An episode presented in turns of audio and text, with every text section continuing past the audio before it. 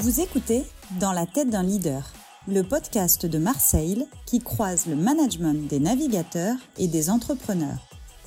Fondé en 2008 par Christopher Pratt, Marseille est aujourd'hui une référence du nautisme et du sport business. Chez Marseille, nous mettons la confiance et l'humain au cœur de la performance des entreprises. Marseille, l'expérience voile au cœur de votre performance.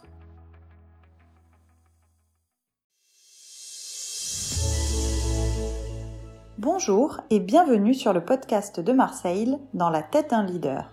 Je suis Amandine Deslandes, formateur conseil en leadership et management et dirigeante de la société Marseille. Pour cet épisode, j'ai la chance de recevoir Sandra Chalinet. Après une formation en management au début des années 90, Sandra Chalinet fait ses premiers pas dans l'univers du centre commercial. Elle y œuvrera avec passion pendant 25 ans. Elle dirigera des établissements pour le groupe Casino à Marseille, puis le centre Nice Étoile, avant de revenir à Marseille pour faire grandir le centre de Bonneveine pendant presque 10 années. En 2010, elle rejoint le groupe américain Amerson pour un projet de centre commercial innovant autant qu'emblématique pour la cité phocéenne, les Terrasses du Port primé d'un MAPIC Award dès son inauguration. Après avoir mené le projet depuis sa conception, elle en assurera la direction jusqu'en 2018. C'est à ce moment qu'elle embarque dans l'aventure Constructa. Elle aura en charge le développement de zones commerciales comme le complexe des Dock Village et le quartier République. Il y a un an, elle fait le grand saut dans l'entrepreneuriat. Elle accompagne les entreprises dans leur réflexion stratégique en matière d'implantation et d'ancrage territorial, de positionnement et de développement d'actifs, de gestion de partenariats ou de projets, et bien d'autres choses. Son premier client? Un autre lieu emblématique et innovant, le MX de Pernod Ricard. Un tiers-lieu unique, à la fois expérientiel, apprenant, shopping et festif. Tout un programme. Avec une connaissance aiguisée du territoire de la métropole Marseille-Provence, Sandra, également formée au marketing territorial, a toujours été un atout pour le rayonnement de notre belle région. Toujours pleine d'énergie, elle œuvre bénévolement pour l'attractivité du territoire et son développement économique en tant que présidente de la Cité des entrepreneurs ou encore comme élue à la Chambre de commerce et d'industrie. Elle a occupé de nombreux mandats, toujours au service de cet ancrage local qui lui tient tant à cœur. MJ1, Objectif Métropole, Cap au Nord et bien d'autres. Dans cet épisode, Sandra et moi discutons de ce territoire qui nous tient à cœur, mais surtout, elle nous partage ses méthodes de management en toute humilité et avec beaucoup de recul.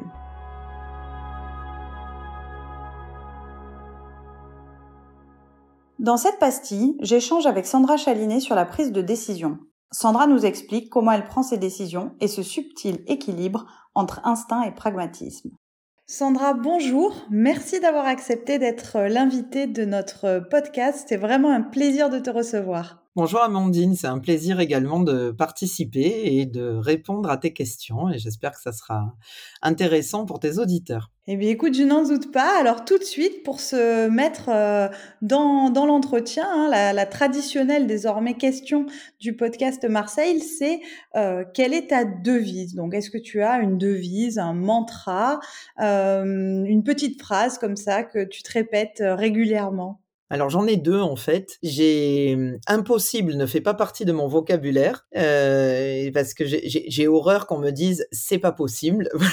Donc ça c'est mon et le deuxième, c'est que euh, bah, c'est un classique, mais c'est euh, tout seul on va plus vite, mais ensemble on va plus loin. Et euh, c'est pas forcément quelque chose qui était mon mantra quand j'étais plus jeune, mais ça l'est devenu et au fil des années. Et maintenant c'est vraiment quelque chose qui pour moi me paraît indispensable de pas travailler tout seul dans son coin. Ah bah je crois que euh, effectivement chez Marseille on ne peut qu'approuver euh, les deux les deux phrases et la deuxième en particulier parce que forcément hein, la notion d'équipe est très importante. Donc euh, je suis contente de t'entendre dire ça.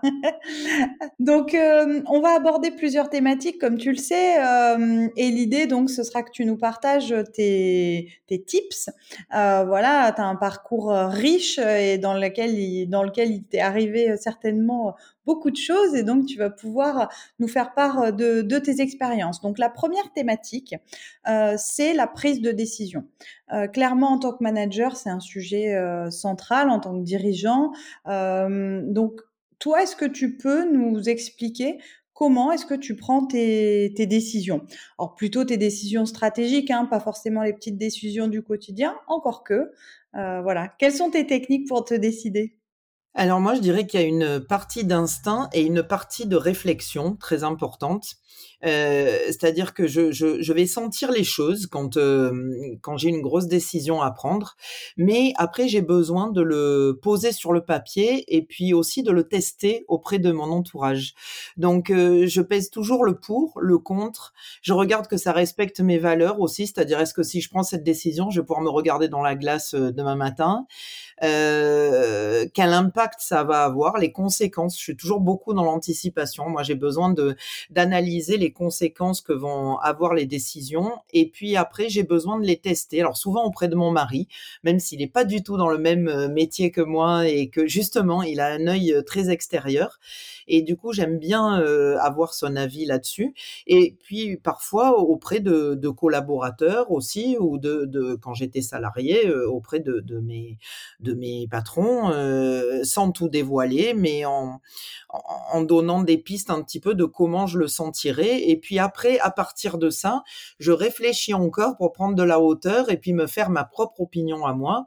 Et c'est à partir de là que, que je décide. Alors des fois, euh, on peut se tromper, hein, ça arrive à tout le monde, mais euh, j'essaie de mettre euh, tous les atouts de mon côté, en tout cas, pour que cette décision, elle soit juste, qu'elle soit respectée qu'elle ait du sens euh, et puis surtout qu'elle soit euh, dans l'efficacité et je suis tout à fait capable de me remettre en question et de revoir ma position si euh, je me rends compte que les avis des gens qui comptent pour moi parce qu'en général oui les gens dont je prends l'avis c'est quand même des gens que je respecte et que je voilà et, et, dont, dont l'avis m'importe et et à partir de là bah après une fois que ma décision est prise go et tu as le, tu as le sentiment qu'avec euh, avec les années d'expérience, euh, euh, ta manière de décider a, a changé, que peut-être il y avait plus d'instinct, moins de rationnel ou, ou pas forcément? Est-ce que tu décidais pareil il y a quelques années en arrière? Alors peut-être que maintenant, bah oui. Alors, je pense que je décidais pareil, mais je, comment dire, je, je je préférais, euh, enfin j'étais peut-être plus instinctive, oui. Euh, après, il y a, y a, les années qui font, il y a toutes les formations qu'on a eu la chance d'avoir aussi. Euh, moi, je sais que j'ai eu la chance d'être dans des grands groupes qui me faisaient faire des formations très intéressantes et qui permettent de prendre de la hauteur. Et donc tout ça, bah, sur le moment, on fait la formation, puis des fois on les fait plusieurs fois et du coup c'est très intéressant. Il y a le club APM aussi qui m'a permis de d'avoir beaucoup, de faire beaucoup de développement personnel et puis des démarches que j'ai eues de façon privée et qui font que on se fait plus confiance, on a peut-être moins besoin, enfin voilà, de, de, de, de, se confronter à un nombre de personnes, euh, voilà, peut-être que deux ou trois, on sait que ça suffit. Euh, et puis, euh, on, a aussi une expérience des conséquences que peuvent avoir certains actes sur l'entreprise, sur la vie des autres, sur soi-même, voilà, et on se connaît mieux. donc, oui, forcément, on peut peut-être décider un peu plus vite parce que on a plus d'expérience et qu'on a déjà vécu certaines situations euh, et qu'on a des réflexes, voilà, qu'on a moins quand on est plus jeune. C'est intéressant que tu partages euh, ce, cette dimension-là, un peu de décision réflexe, puisque effectivement toutes les théories sur la prise de décision euh, porte à dire que euh, en réalité la décision intuitive, celle que quelquefois on considère un peu magique, oh j'ai le feeling, je le sens, en fait elle est elle est une collection d'expériences vécues, mais comme tu dis, on se rend plus compte que le mécanisme est à l'œuvre, donc effectivement c'est c'est intéressant. Et euh, pour, pour toi, euh, est-ce que tu pourrais nous partager dans, dans, dans ton parcours une, décision, une des plus grosses décisions que tu as eu à prendre et euh, voilà pour, pour donner un exemple un peu concret? Oui, j'en ai eu plusieurs. J'en ai eu dans ma vie personnelle et puis j'en ai eu dans ma vie professionnelle. Donc c'est vrai que j'ai souvent euh, pris des virages à 180 degrés dans ma vie professionnelle et fait des choix qui ont surpris tout le monde. Et c'est c'est pas des décisions forcément faciles à faire. Quand bon, j'ai eu la chance d'avoir toujours un mari qui m'a soutenu et qui m'a conforté dans mes choix, donc c'était plutôt, il n'y avait pas d'opposition interne, on va dire.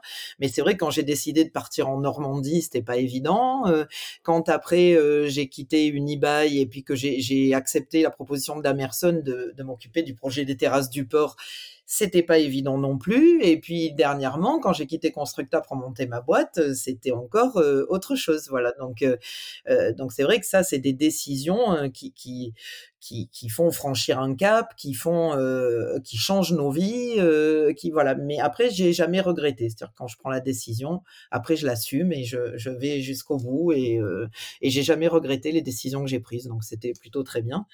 Et ensuite, dans la vie professionnelle, oui, euh, en gérant des, des centres commerciaux, euh, on a souvent des situations de crise et on a des décisions à prendre.